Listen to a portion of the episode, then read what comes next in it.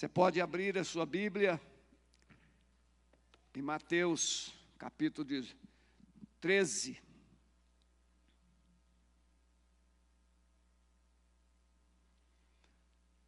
A partir do verso 18, Jesus é a parábola do semeador. Então vamos pensar impedimentos para uma vida de frutificação. Impedimentos que você ainda mantém, retém na sua vida, que impossibilita restituições de Deus. Irmãos, se tem uma coisa que rouba a bênção de Deus na vida de uma pessoa, é a murmuração.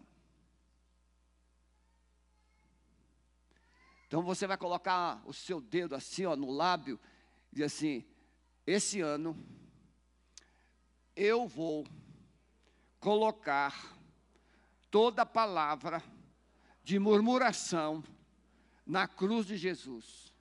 E agora tira o dedo e faz assim com a sua mão. Lançarei palavras de bênçãos, de vida, sobre a minha vida e sobre a minha casa, em nome de Jesus. Amém, irmãos? Comece a ver coisas boas na sua vida. O que, que você vê quando você se olha no espelho? Covid?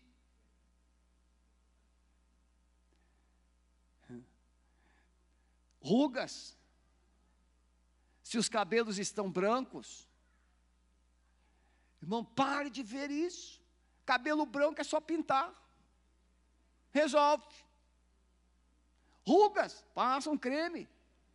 Resolveu. Agora, amargura, só o sangue de Jesus. Não tem remédio humano, não. É só o sangue de Jesus. Gente amargurada é um desastre. Então se olha no espelho e veja coisas boas. Você tem todos os dentes, nem que sejam postiços consegue mastigar, pode comer de tudo.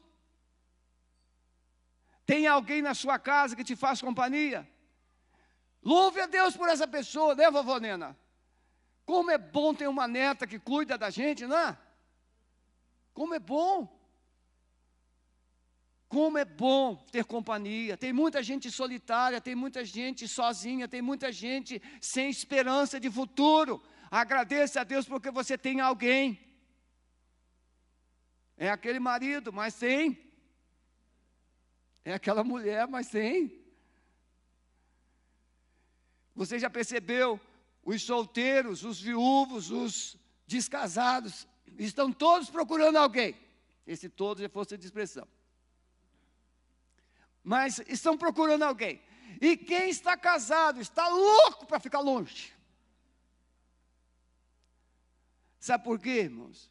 Porque viver em relacionamento é um milagre cada dia. Ah, pastor, eu não fico pensando em ficar longe do meu marido, mas penso em matar de vez em quando. É só força de expressão também. Tem momentos na vida que são difíceis. Tem momentos na vida que a gente quer ficar sozinho. Mas passa rapidamente, a gente quer logo uma companhia.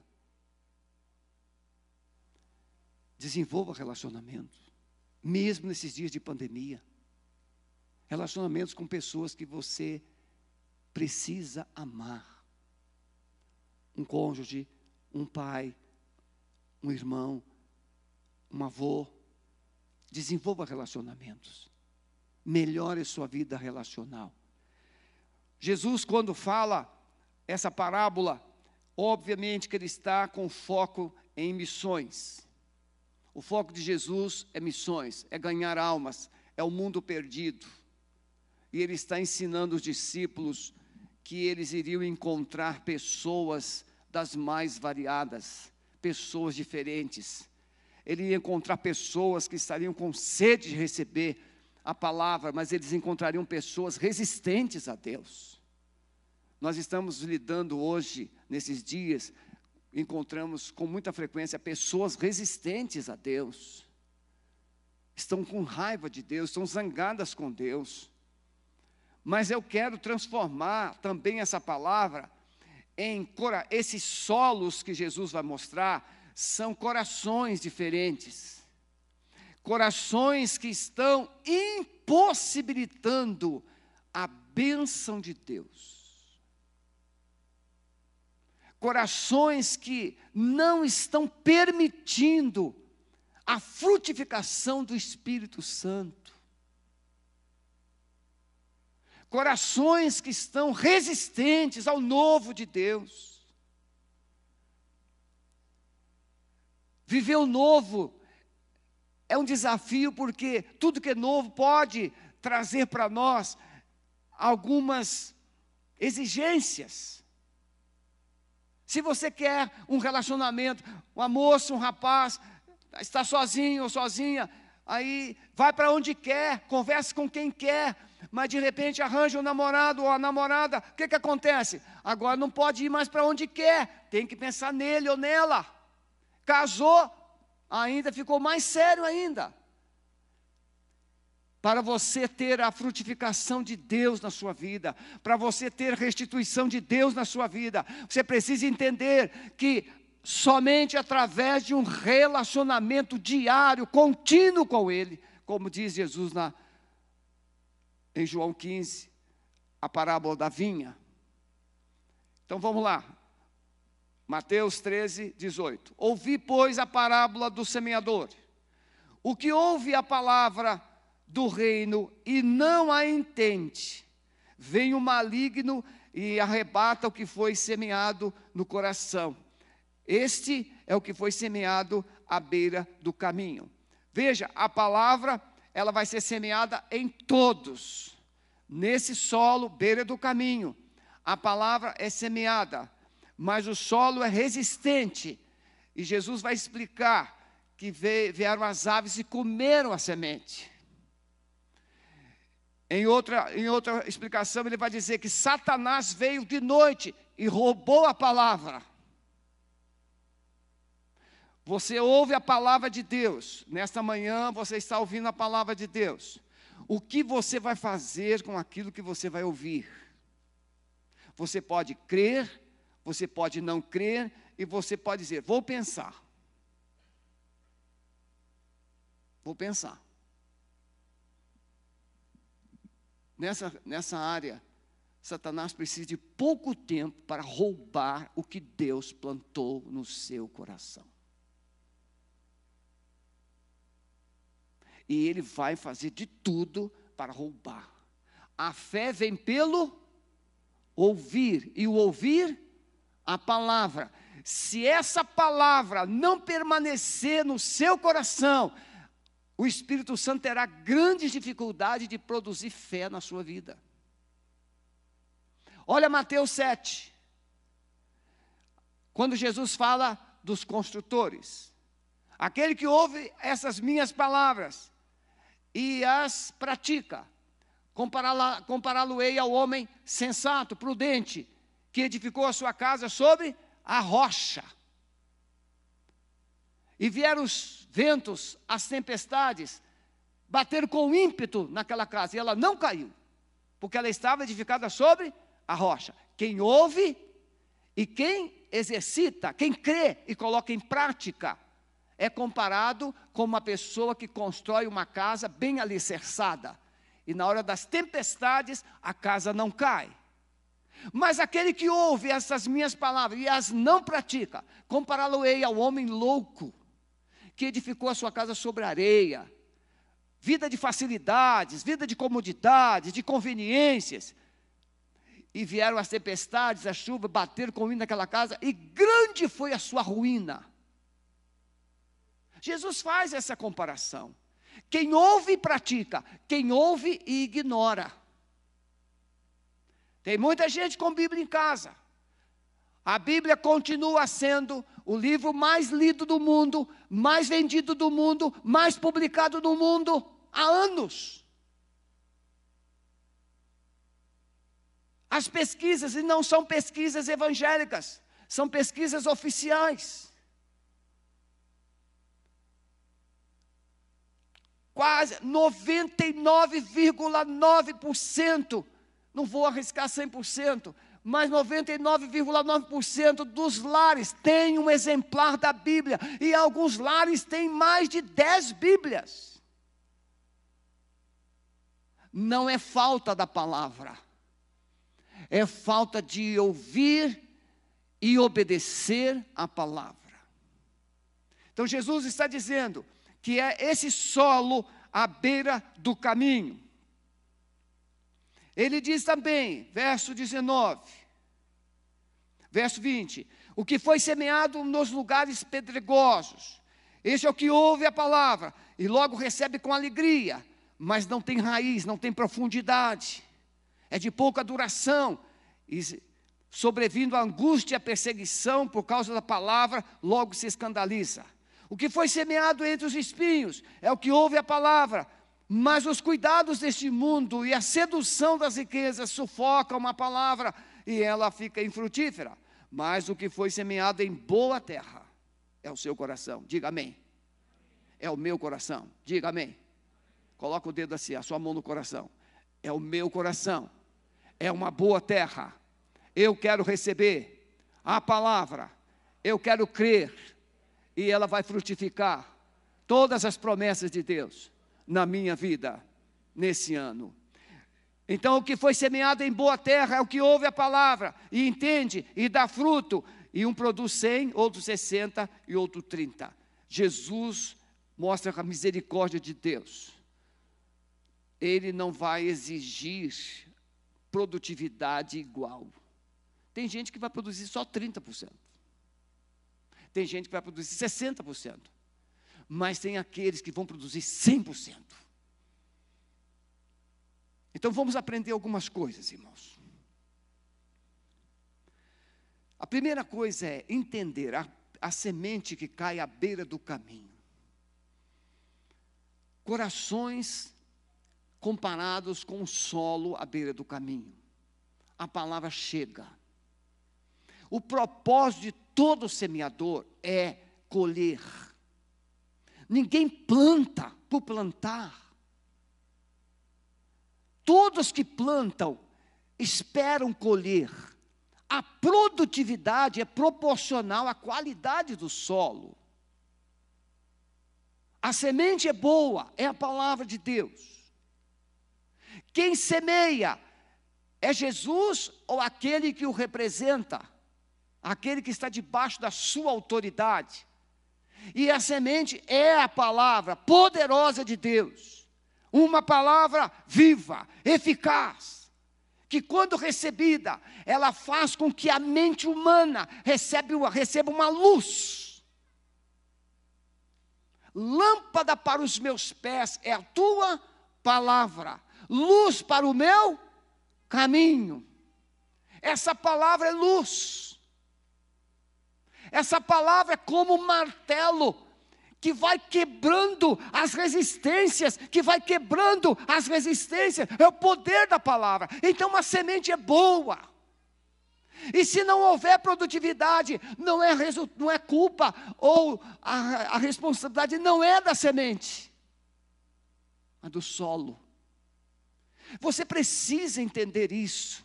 Se a sua vida não tem produtividade, não tem resultado, alguma coisa está impossibilitando Deus de agir. Tem resistências. Ou as outras coisas que nós vamos colocar. O que é esse solo à beira do caminho?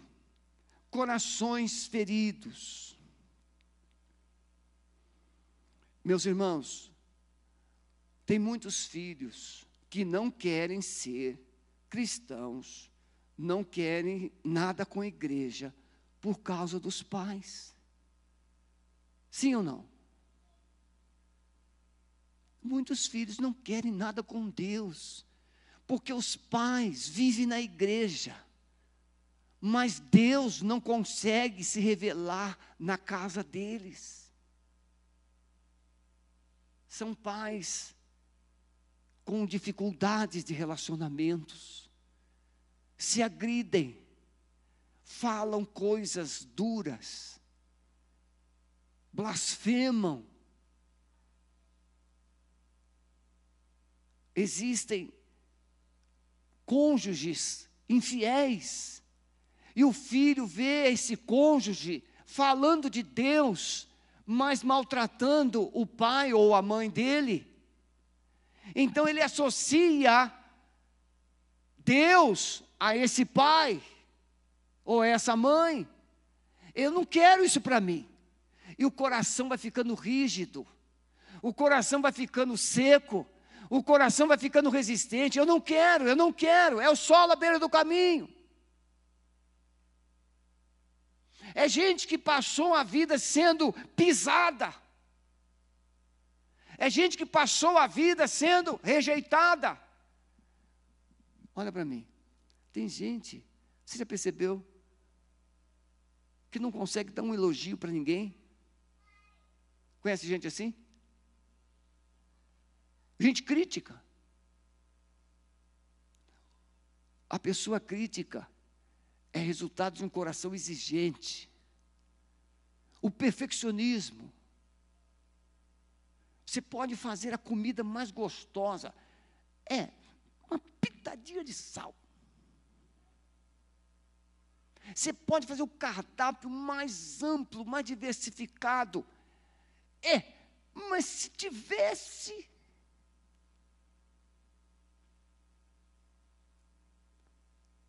não consegue olhar para aquela mesa e dizer assim: glória a Deus, quanta fartura. Glória a Deus. Posso comer tudo isso. Não precisa comer. Apenas pode. Não deve. Primeiro de janeiro já passou. Quantos disseram assim, a partir do dia primeiro do novo ano, eu vou fazer isso, isso e isso. Já passou. O mês tem pelo menos quatro segundas-feiras. As segundas-feiras deveria ser o dia do mentiroso. Que a pessoa sempre diz, a partir de segunda-feira, a partir de segunda-feira, porque houve uma verdade de Deus no domingo, vai ser a partir de segunda-feira, eu. E aí, ela, qual segunda, não falou qual segunda-feira?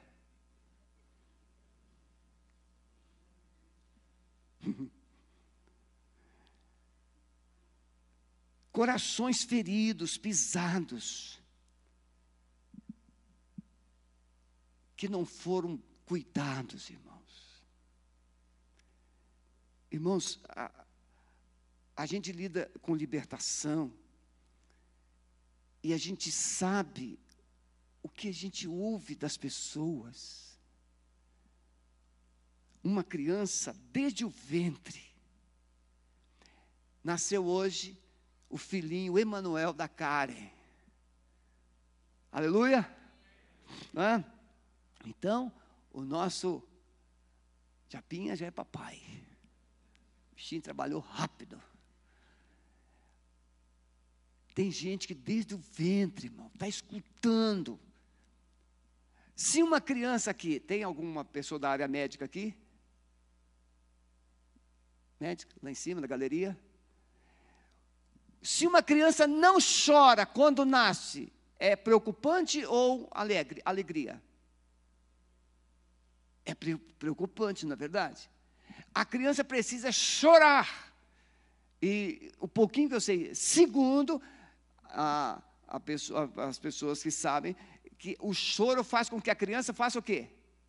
Dilata o pulmão e ela se adapte à realidade desse mundo. Ela tem que chorar. Quem aqui é psicólogo sabe. Quando uma pessoa está com raiva, quando a pessoa está triste, quando a pessoa tem um sentimento de perda, quando a pessoa está com um sentimento de desconforto, o que, que um bom psicólogo diz para essa pessoa? Para ela chorar. Você chega perto de uma pessoa enlutada, não chore não. Fica com essa boca fechada não sabe o que dizer, não diga nada. Porque a primeira coisa que um enlutado tem direito é de chorar. Jesus disse: chorai com os que choram. Chore. Mas aquela criancinha no ventre, quentinha lá, ela está toda confortável. Quando ela sai, ela dá aquele choque térmico, ela chora, é tudo diferente. Ela entrou no mundo novo, estava tão gostoso lá dentro. Mas tem criancinha que está no ventre, está escutando lá fora aqueles gritos, brigas, palavras duras. Desde o ventre, tem gente que tem sido traumatizado, traumatizada desde o ventre. E aí nasce. E continua aquela situação de crises, de traumas, palavras duras, exigências, críticas, cobranças implacáveis. Mas tem duas coisas que um bebê ou uma criança dificilmente suporta é humilhação e rejeição. A humilhação é você nunca encontrar numa pessoa algo bom. A pessoa sempre é alvo de cobranças, ela é pisada. Você, você é muito burro, você não faz nada certo. Humilhação.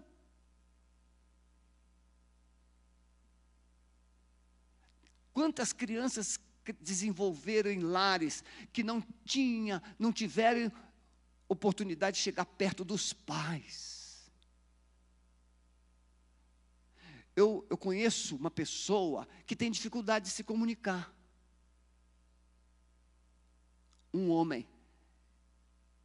Quando ele era jovem, quando era criança, adolescente, jovem, o pai era um pai austero, e quando chegava na hora da mesa, o pai dava uma ordem: todos quietos. Não era de conversar agora. Que, que acontece com essa pessoa hoje, mesmo com muitos anos de vida? Quando ele senta à mesa, como é que ele se comporta? Quieto, silêncio. Porque está lá no programa emocional. Solo à beira do caminho a palavra chega. Mas Satanás diz assim: não funciona. Funciona para todo mundo, para você não. Isso não é verdade. Ele rouba a palavra, ele rouba a verdade. E você não consegue frutificar. Você não consegue trazer de volta sonhos perdidos. Corações feridos pela rejeição se tornam muitas vezes, quando vêm para a igreja, cristãos religiosos, praticantes, mas sem relacionamento com Deus e com pessoas. A pessoa humilhada ou rejeitada, quando se torna uma cristã, ela vai fazer coisas para tentar ser aceita. Ela vai fazer coisas para tentar impressionar e ser reconhecida, mas lá dentro não produz nada, está vazia, é um deserto. O sol à beira do caminho, você lembra aquele caminhozinho no pasto. Quando o arado passa, o arado não consegue revolver a terra. Qualquer sementezinha que cai ali, ela fica muito exposta, um passarinho come. Mas o solo bem grelhado, o solo macio, o solo bem trabalhado, a sementinha é coberta pela terra e o passarinho não come. Jesus fala que em 2021 você precisa tratar do seu coração. Antes de você querer resultados, você precisa se permitir trabalhar o solo do seu coração. Identifique as durezas, identifique os obstáculos na sua vida e comece a colocá-los na cruz. Vamos trabalhar mais. Corações à beira do caminho são vidas sem profundidade. Vidas que a palavra chega e fica ali na flor por cima, superficialidade. Não consegue germinar não consegue expressar vida, não consegue frutificar nada. Não resistirão às pressões, corações angustiados. Nessa visão toda, irmãos, que nós queremos colocar, Jesus fala também do solo pedregoso. Qual o solo pedregoso? Que foi semeado em lugares pedregosos é o que houve, mas não tem, recebe com alegria. Irmãos, eu, eu gosto dessa expressão. Quem aqui lembra o dia que aceitou Jesus? Aquela alegria. Você chega em casa, né, Miguel? Ah, você quer ganhar todo mundo para Jesus. Ah, quem é professor de escola, agora não vê uma hora, uma oportunidade de falar com os alunos, com os outros professores. Quer falar com o cônjuge, aquela alegria. Você pode perceber todo crente genuíno, crente novo, ele é alegre ele está vibrando, ele descobriu um tesouro, ele descobriu uma coisa tremenda na sua vida, ele está alegre. Mas essa alegria pode ser uma alegria momentânea, pode ser uma alegria passageira, porque não tem profundidade. O grande problema da igreja hoje não é falta de palavra, não é falta de culto, não é falta de conhecimento, não é falta de informação. O grande problema da igreja hoje se chama colocar a palavra em prática. Paulo escrevendo aos Efésios capítulo 4, ele vai dizer: até que cheguemos à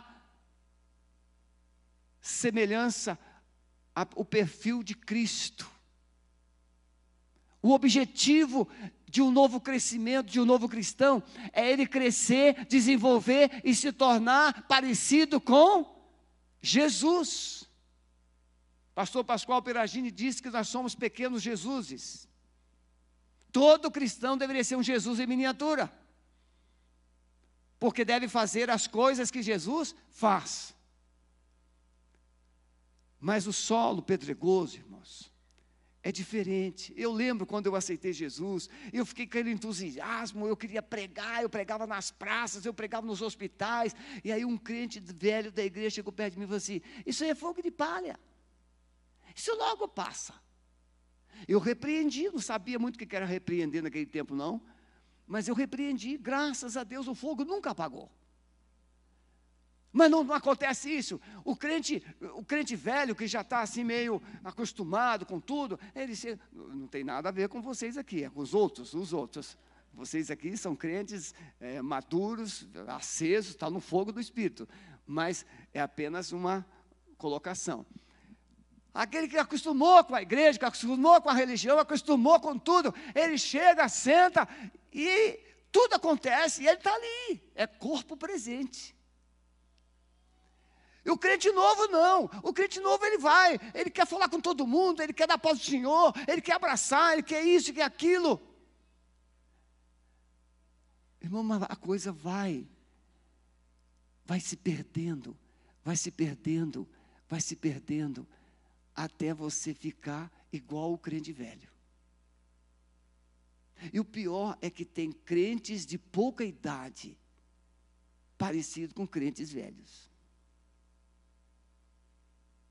Por quê, irmãos? Porque já entrou no mesmo sistema de solo pedregoso.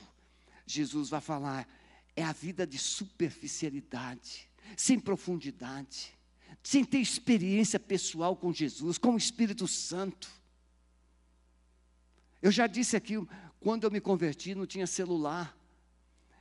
Eu colocava eu ia deitar, orava, falava assim, Espírito Santo, me acorde duas da manhã que eu quero orar. Vou até chegar mais perto. E eu acordava, olhava o despertador, duas horas da manhã. Me ajoelhava ali, orava, orava, depois ia dormir de novo. Hoje, quando alguém acorda duas da manhã, três da manhã, pensa o quê? Ah, vou comer alguma coisa, estou com fome. Vai lá abrir a geladeira. Outros falam assim: estou sem sono. Vou ver alguma coisa na televisão para passar, ver se o sono vem. Não, irmão, o Espírito Santo está te chamando para um relacionamento. O Espírito Santo está te chamando para ter uma experiência com Ele. Não é para dormir, não é para comer, não é para ver TV, é para você, no mínimo, pega o celular, porque no celular a gente pode ler a palavra no escuro.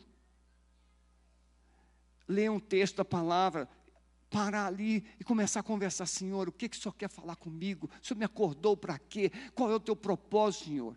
E aí, acontece que Deus fala. E quando Deus fala, você tem uma experiência, você cresce, você se desenvolve, algo novo acontece, você começa a frutificar, e aí você fala assim: meu Deus, que coisa maravilhosa! Aí agora não é Deus mais que vai te acordar, é você que quer que Deus te acorde. Fala comigo, Senhor. Mas a vida de superficialidade, irmãos, é isso é domingo só, é domingo. Não, um ano de frutificação e restituição precisa ser de todo o tempo com o Senhor, andar com Ele. Vidas sem profundidades não resistirão, meus irmãos, às pressões da sociedade, às pressões da família, às pressões do mundo. A pessoa se converte, mas ela não se converte lá no trabalho, ela não se converte na universidade, ela não se converte nos princípios e valores do cotidiano.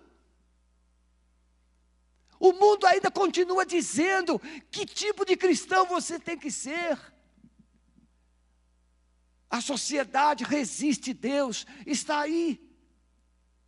A sociedade resiste, os princípios, as pessoas falam, pode não amar a Deus, pode não respeitar a palavra, mas chega no Natal, está todo mundo celebrando o presépio, celebrando Jesus, mas é só um fato histórico, é religiosidade, não existe um relacionamento com Ele, não tem profundidade.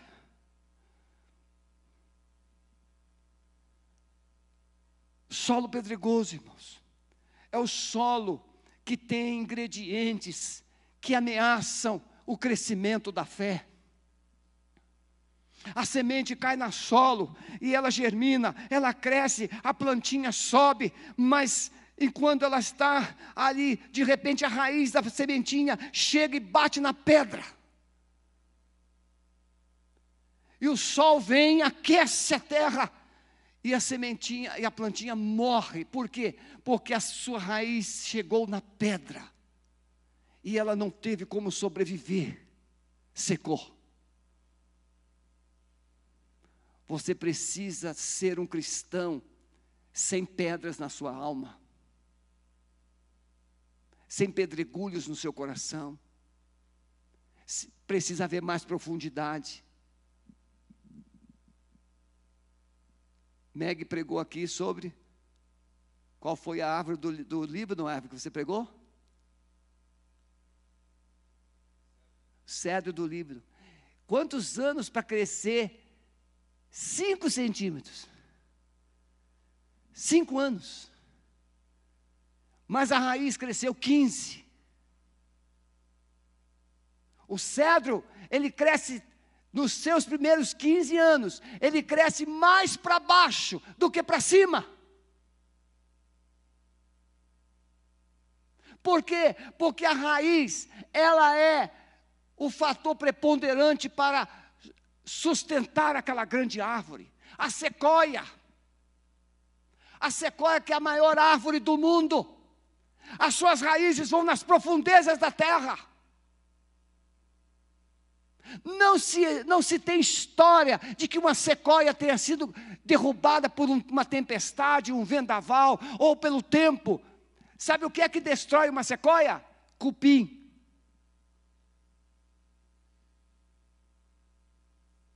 Ela tem raízes profundas. Mas o cupim pode vir e matar a sequoia. Nos Estados Unidos, algumas sequoias morreram, secaram, foram examinar cupins. Mas a sequoia não morre. A sequoia tem profundidade, ela tem raízes profundas, mas uma árvore gigantescas, de quase 500 anos. Solo pedregoso. Jesus vai dizer que esse solo recebe com alegria, mas veio o quê? Sobrevindo a angústia, a perseguição por causa da palavra.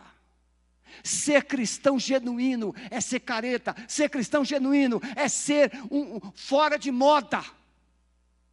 Quem faz a minha moda sou eu.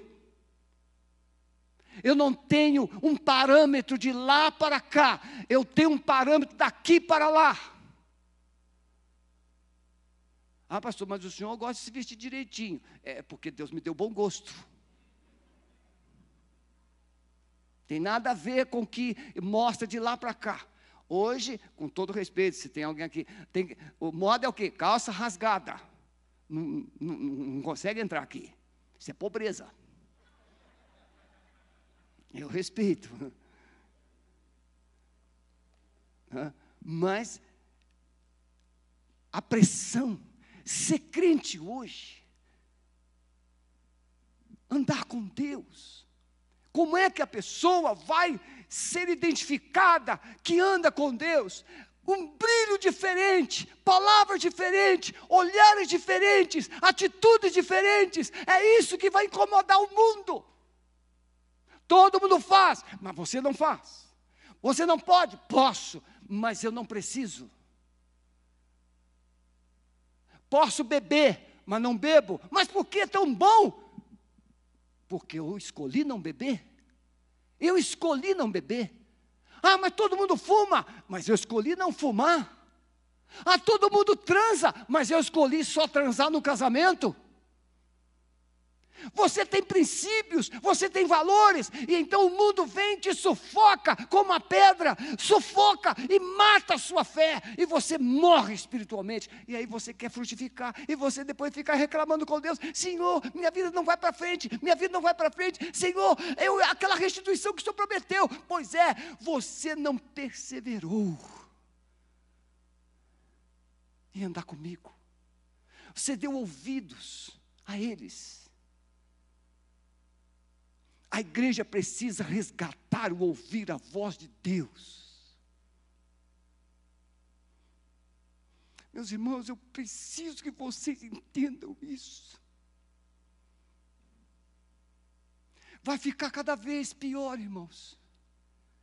A pressão, as pressões virão ainda maiores. O único medo que o crente tem autorização para ter, diz a Bíblia, é medo de pecar. A Bíblia não manda você fugir do diabo, nem do diabo a Bíblia manda você fugir. A Bíblia manda você fugir de toda aparência do mal.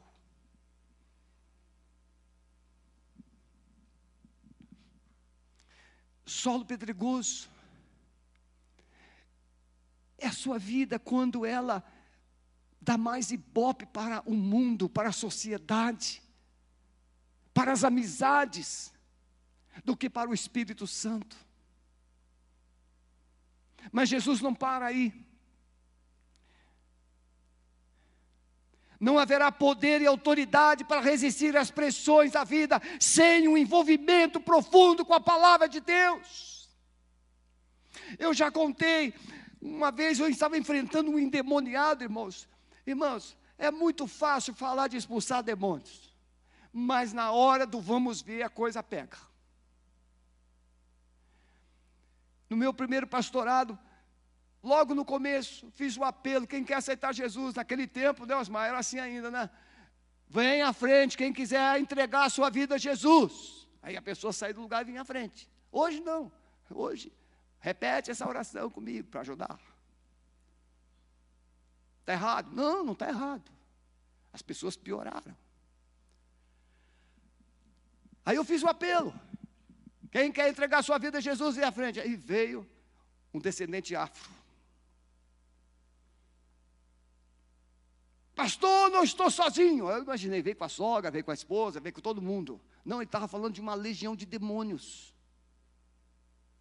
Mas eu, na minha inocência ou ignorância, eu disse assim, tinha uma escadinha também assim. Eu disse, meu amado, eu também não estou sozinho. Quando eu botei a mão nele, ele buca no chão. Eu acompanhei esse rapaz por quatro anos. Batalhas e batalhas, batalhas e batalhas. Até que chegou um dia que eu fui na casa dele, debaixo da cama dele tinha alguidares, eh, tinha pena de galinha, ele comia aquilo tudo. Ele pegava aqueles despachos nas esquinas, ele comia. Era um gadareno. E eu fui na casa dele, e naquele tempo não tinha essas experiências que a gente tem hoje de autoridade espiritual. Era. Tinha que segurar, irmãos. É segurar. É segurar e sai. Segurar e sai. E tinha que sair. Naquele dia eu fiquei com as câimbras, os dedos câimbras. Eu voltei para casa, eu estava assim, eu tremendo, de fraqueza. Cheguei em casa, falei com a Sueli, chega, não aguento mais. Chega, não quero mais isso. A Sueli foi orar, e eu fui para o gabinete, me ajoelhei, chorei, chorei, chorei, chorei. E falei assim: Senhor, por favor, fala comigo, porque eu não aguento mais isso. Abri a Bíblia, Isaías 41, 10. Não temas, eu sou contigo. Não fique com medo, eu sou o teu Deus. Eu vou te dar força, vou te ajudar e vou te fortalecer. Ah, meus irmãos, eu fiquei num fogo, meus irmãos. O poder da palavra. Você precisa voltar a ouvir a voz de Deus. E quando você ouve a voz de Deus, você manda o diabo e o mundo se calar.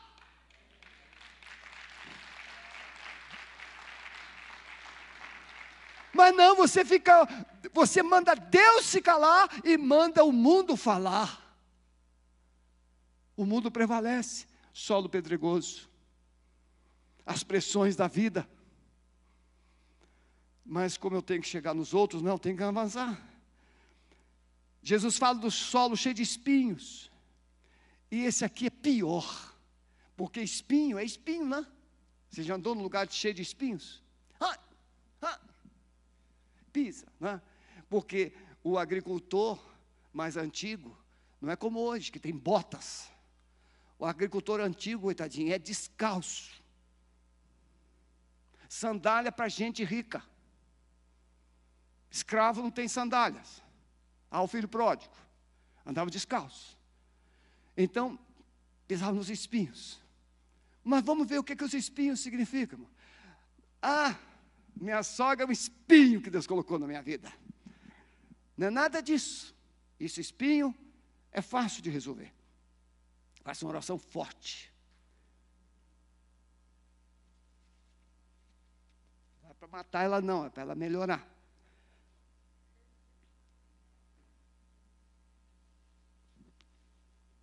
Mas pode ser que também, Deus leve. O que foi semeado entre espinhos, o que ouve a palavra e os cuidados deste mundo, a sedução das riquezas sufocam a palavra. Quem já ouviu o Silvio Santos? Quem quer dinheiro, quem quer dinheiro, quem quer dinheiro. Claro, todo mundo quer dinheiro. Aí vem um aviãozinho com dinheiro. Tsh. Silvio Santos é muito inteligente, não é? Quem é que não quer ficar rico? Quem é que não quer ficar rico? Levante a mão. Quem não quer ficar rico? Temos uma, duas corajosas. Ser rico é, é ser amaldiçoado? Não. Há uma expectativa humana de ter melhorias na vida? Sim, é legítimo? Sim. Não é pecado ter dinheiro. Mas sedução é benéfico ou é maléfico? Sedução. Ah, pastor, cheguei em casa, minha esposa ficou me seduzindo. Bem, aí já é diferente. Mas até a esposa está te seduzindo a fazer o quê? Sedução. Tiago diz que o pecado, ele atrai, envolve e ele laça. Ele pega a pessoa. Como é que a prostituta faz? Ela seduz. Como é que ela seduz? Ela seduz com feiura? ela seduz com palavras grosseiras?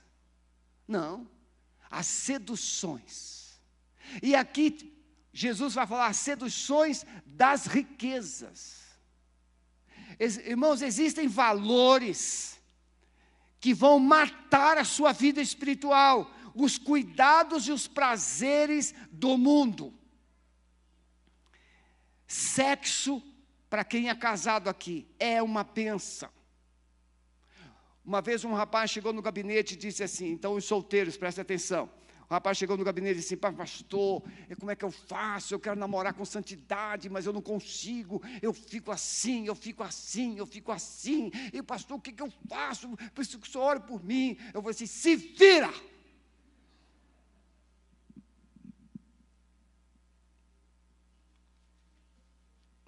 Pastor, o senhor falou assim mesmo? Falei? Se vira. Porque eu me virei. Eu me converti com 22 para 23 anos. E fui me casar quatro anos quase depois. E não fiquei louco, não fiquei maluco. Os neurônios não me mataram. E não toquei na minha esposa até o casamento.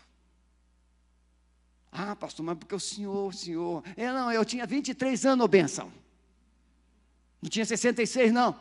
Aliás, hoje, ter idade não significa que os hormônios estejam sob controle.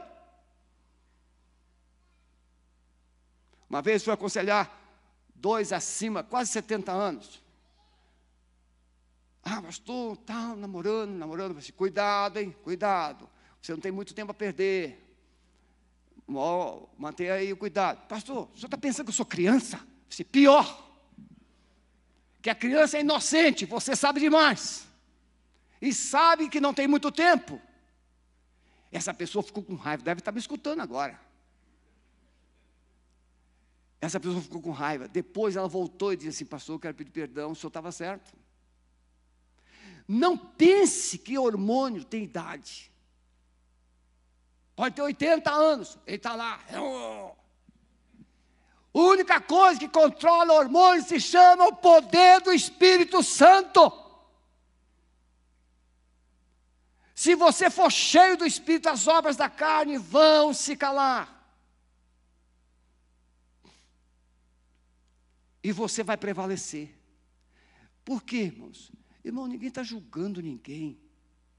Eu estou mostrando que a fé, ela pode ser destruída por um estilo de vida fora do padrão de Deus. Quando você valoriza mais o estilo de vida do que Deus, Deus sai. Sua fé é sufocada. Você perde a alegria do Espírito Santo, mas na hora da dor você quer ajuda. Os cuidados, os prazeres do mundo. Meus irmãos, você hoje, por que, que nós estamos fazendo esse jejum de filmes e de redes? Um pastor amigo meu recebeu um vídeo de uma mulher tomando banho. Qual era a intenção dessa mulher? E no vídeo ela falou assim: não preciso tomar banho sozinha. É esse mundo. E ele me mostrou esse vídeo. Ele me mostrou o vídeo, não, graças a Deus não me mostrou. Ele me falou desse vídeo eu disse assim: vai lá, chama tua mulher, mostra o vídeo e deleta. Esse pastor fez mais. Ele cancelou o WhatsApp dele por um ano. Porque ele ouviu a voz do Espírito Santo. E ele não deu brecha para o diabo. Você está entendendo o que eu estou falando? É esse mundo. Não precisa de você ir atrás. Você ligou o computador, está lá, clica, clica, é assim ou não é?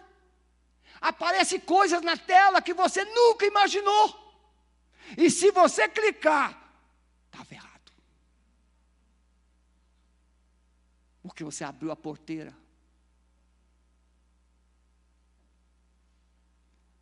Os prazeres, o apego ao dinheiro, status. Dinheiro, irmãos, é bom, mas é bom para ser servo. Dinheiro é bom para você servir. Quando você tem dinheiro, você precisa parar e perguntar: Senhor Jesus, é uma oração perigosa. Mas se você perguntar assim: Senhor Jesus, tem alguém que o Senhor quer que eu ajude? E fique atento ao telefone, ele vai tocar. Eu tive essa experiência várias vezes. Todos os dias, quando eu termino meu tempo de oração, eu pergunto: Senhor, tem alguém que o Senhor quer que eu ajude hoje? O dinheiro, se você pode ter pouco, médio ou muito, você sempre poderá ajudar alguém, sempre. E aí o Espírito Santo vai usar alguém, ou vai mandar ligar para você, alguém vai te falar e você vai poder servir. Agora, o avarento, o ambicioso, ele não quer ajudar ninguém, o dinheiro controla ele. Eu contei aqui a mulher que pegava dinheiro emprestado com o marido a juros.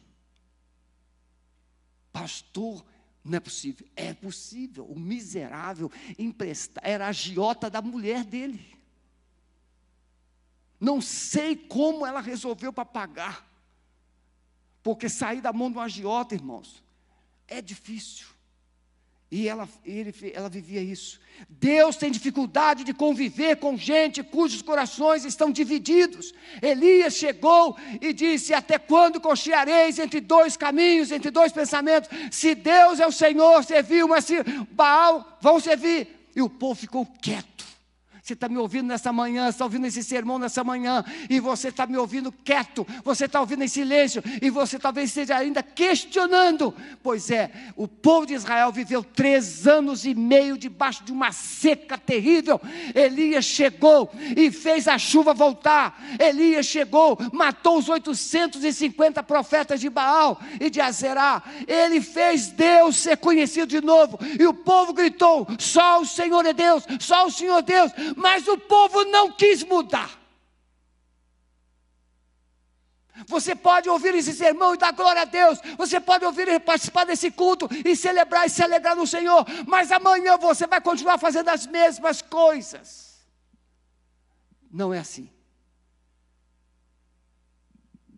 Para frutificar, tem que ser o solo, a boa terra. É o que ouve é o que pratica, coloca a palavra de Deus em prática. Eu quero te desafiar aqui nesta manhã. Comece a ler a palavra. Anteontem eu comecei lendo um livro por, por dia. Li o livro de Daniel. Daniel chega na Babilônia, escravo. O que que Daniel e seus amigos fazem? Nós temos que começar com Deus nesse lugar, onde a gente está perdido. Daniel começa o período de escravidão, orando três vezes ao dia e jejuando.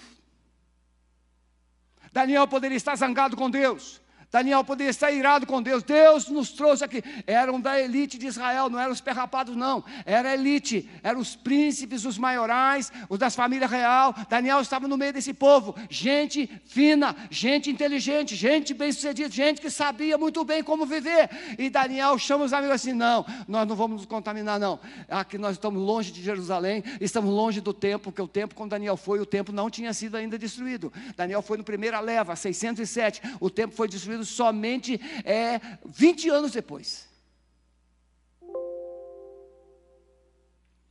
Daniel chega, nós vamos começar com Deus aqui nessa terra. Sabe o que, é que acontece com Daniel? Ele chega no final do cativeiro, como primeiro-ministro do império.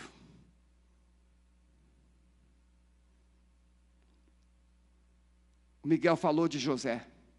Pois é, Daniel fez a mesma coisa ele decidiu trazer Deus para a Babilônia. O Deus que era de Israel, agora estava sendo Deus na Babilônia. E Daniel ora. E quando Daniel percebe que havia completado os 70 anos que Jeremias havia profetizado. Daniel se colocou diante de Deus e começou a clamar, e começou a clamar, e começou a clamar. Vai ser o sermão de domingo que vem pela manhã, Zacarias 8. Começou a clamar, e ele disse: Senhor, já passou 70 anos.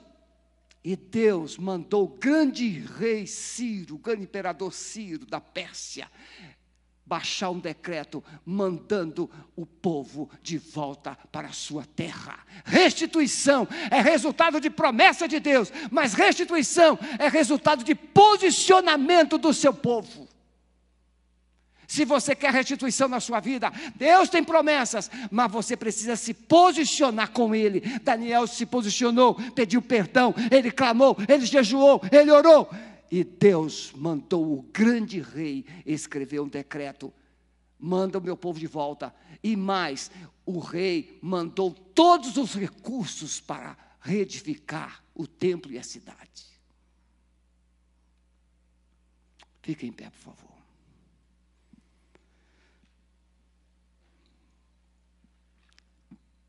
Eu quero pedir que você reflita agora.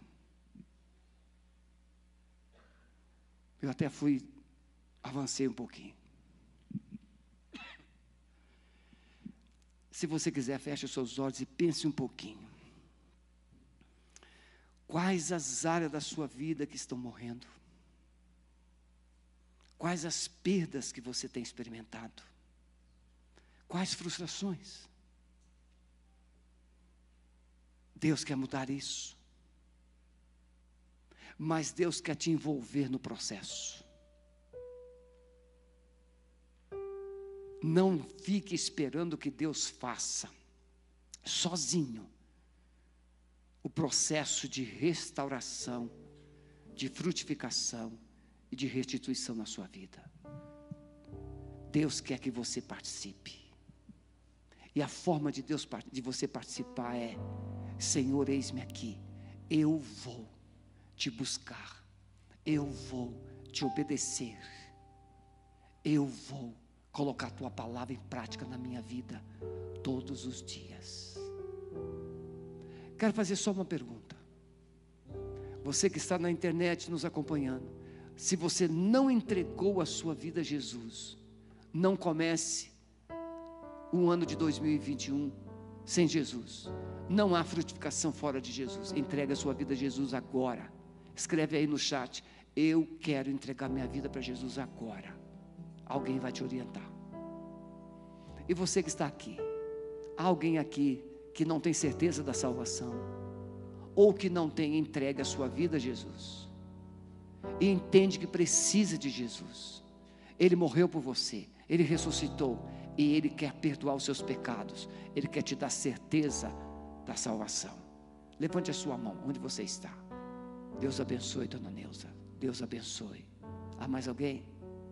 Deus abençoe. Mais alguém lá na galeria? Nós vamos orar. Coloque as mãos assim. Amado Espírito Santo, eu entrego essas vidas preciosas que ergueram as mãos e aquelas que estão em casa, que fizeram a confissão. Sela. Não serão solos abrir do caminho, não serão solos pedregosos, não serão solos cheios de espinhos, mas serão boa terra. Frutificarão. Restituição do Senhor virá sobre elas. Nós as cobrimos com o poder do sangue da cruz e lançamos uma palavra de vida, de esperança, de paz sobre esses corações. Cremos que será assim, em nome de Jesus. Amém. Vamos adorar e depois o pastor é, Daniel virá para te orientar como você sair, tá bom? Glória a Deus, levanta as tuas mãos. Que o Senhor te abençoe, que o Senhor te guarde, que o Senhor resplandeça o seu rosto sobre ti e te dê a paz. Que o Senhor te dê uma semana abençoada, um domingo abençoado na Sua presença. Em nome de Jesus, que você possa ter realmente um ano de 2021 frutificando dia após dia na presença de Deus. Em nome de Jesus. Glória a Deus, aplauda ao Senhor. Em nome de Jesus. Você pode se assentar. Você que está em casa, que Deus te abençoe, que te dê um domingo abençoado, uma semana de vitória. Nós estamos nos despedindo aqui e à noite, a partir das 18h30, estaremos aqui novamente para mais um culto presencial e online. Então, que você nos acompanha, que você possa vir à noite, em nome de Jesus. Que Deus abençoe vocês, em nome de Jesus. Amém. E agora nós aqui.